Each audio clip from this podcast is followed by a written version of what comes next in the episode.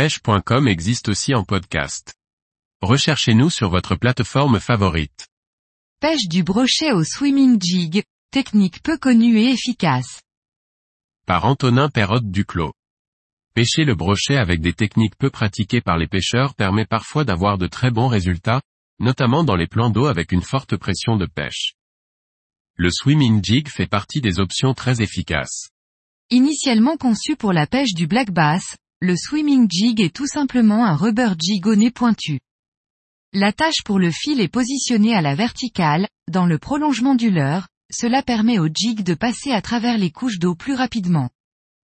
Il peut être accompagné de plusieurs types de trailers, sélectionnés en fonction des situations et de la réactivité des poissons.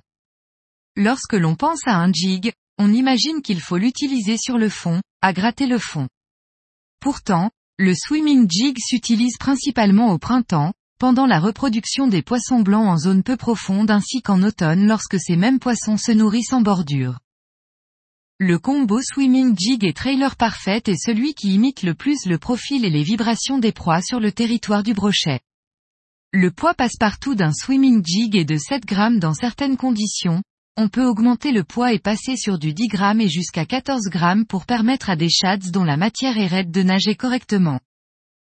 Si les poissons sont agressifs et se nourrissent par exemple de gardons, c'est sur le shad qu'il faudra jeter votre dévolu. Pour des présentations plus subtiles, les imitations d'écrevisses avec ou sans pinces vibrantes conviendront parfaitement, surtout par temps clair et calme.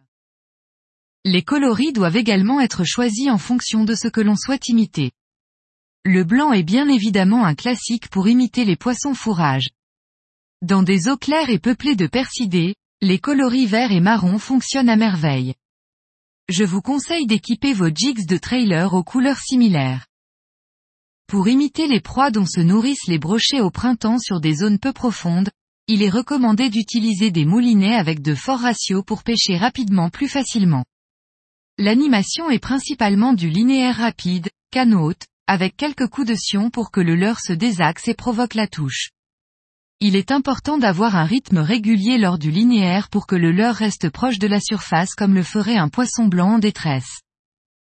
Des cannes d'au moins 7 pieds, 2 M10, permettent de garder le leurre dans la bonne couche d'eau lors de lancers longue distance. Au-dessus d'herbiers, de branches, mais plus généralement de zones encombrées, le swimming jig excelle pour extirper les brochets de leur torpeur et déclencher des attaques très violentes.